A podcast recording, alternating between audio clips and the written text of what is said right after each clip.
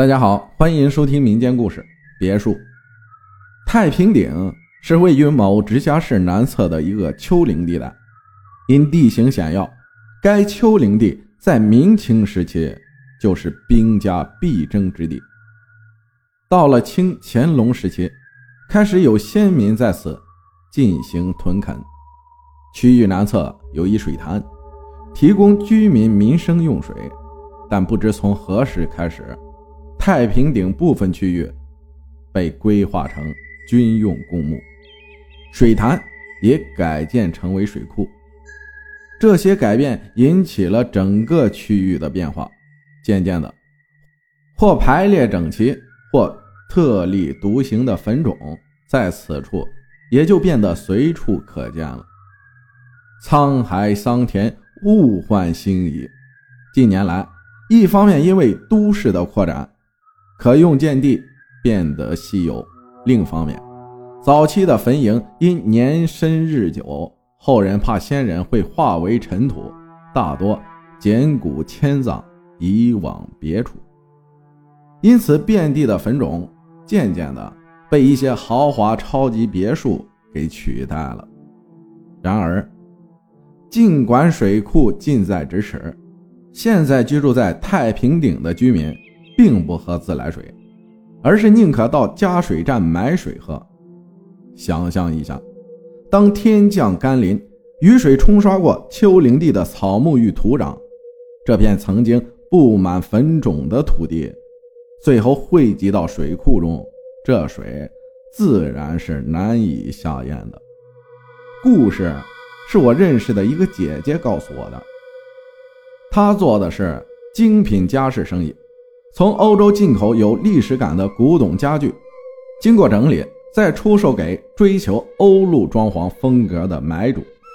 他告诉我，这是有次他到太平顶送交顾客所订购的一套古董沙发所发生的经历。这位顾客是最近才刚搬到太平顶的中年人，配合顾客的要求，送货的时间约定在。傍晚六七点左右，虽然有货运行帮忙运送，但是为了做好顾客关系管理，姐姐自己也开了车，跟着一起送货到顾客的家里。到了顾客家，她把车子开到别墅庭院的停车位，让工人帮忙把沙发搬到屋内安置妥当，又在客厅和顾客闲聊了一会儿，开车回到家。大约已是晚上十点左右，因为隔天需要提供别的客户一份企划，他从工作室带回了一些样品回家拍照，准备赶工完成。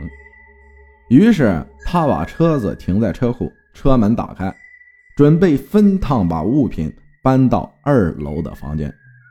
这动静引来了在家等门的妈妈，走到车库来关切。正当他搬完第一趟，打算回车库搬第二趟时，他听到妈妈略微提高的声音说：“你是小维的朋友吧？进屋来坐呀，车子里不舒服，别客气啊。”正当姐姐觉得古怪时，妈妈从车库转了进来，对她说：“车上那位长头发、穿白衣服的女孩是你朋友吗？怎么不请人家进来坐呀？”你空调关了，里面又闷又黑的。他今天要住家里吗？不等妈妈说完，姐姐打断她，吞吞吐吐地说：“妈，妈，车上没有人呢。”瞬时，妈妈的脸色变得铁青，拽着姐姐往客厅走，并立即打了一个电话给姐姐的舅舅。其实，姐姐的母亲平时就能看到。一些别人看不到的，而姐姐的舅舅是一位业余的法师，懂得怎么把好兄弟请走。接下来的程序，姐姐也不知道，因为她的母亲不让看，只说舅舅交代，最好给今天的客户打个电话，问问顾客家里是不是有什么不对的地方，因为昨天那位是从顾客家里。跟着姐姐回来的。隔天，姐姐真的给顾客打了个电话，但是这种玄之又玄的话题，实在不知道要如何提起，只能先当做是售后关切的电话。这时电话接通了，对方听到是姐姐打来的，得救似的说：“你打来的正好，我正想打给你呢。”姐姐问他是不是沙发有什么问题，顾客回答：“有问题的应该不是沙发。几天前我就已经遇到过相同的情形了，只是没有昨天厉害。昨天你走了以后，我就准备上床睡觉，没想到刚睡下没多久，停在一楼的电梯门就一直发出动静，我只好去看看到底怎么回事。结果……”看到那个门呢，就一直关，关了一半又弹回去，关了一半又弹回去，就像想关却关不起来似的。我进去按了关门钮，折腾一阵，它才关起来。然后我就想再回去睡觉了，没想到才刚睡着，电梯的关门声又响起来了。本想再下去看看。突然想到卧室里装有一楼的监视器画面，于是就走到监视器画面的屏幕看了一眼，看到了一楼电梯的门跟刚才一样，反复的关了一半又弹回，但这次从屏幕我看到，原来让电梯门关不上的是一个穿着黑色长袍的男人，他就直挺挺的站在电梯门中间，就因为他。卡在门上，所以门才一直无法关上。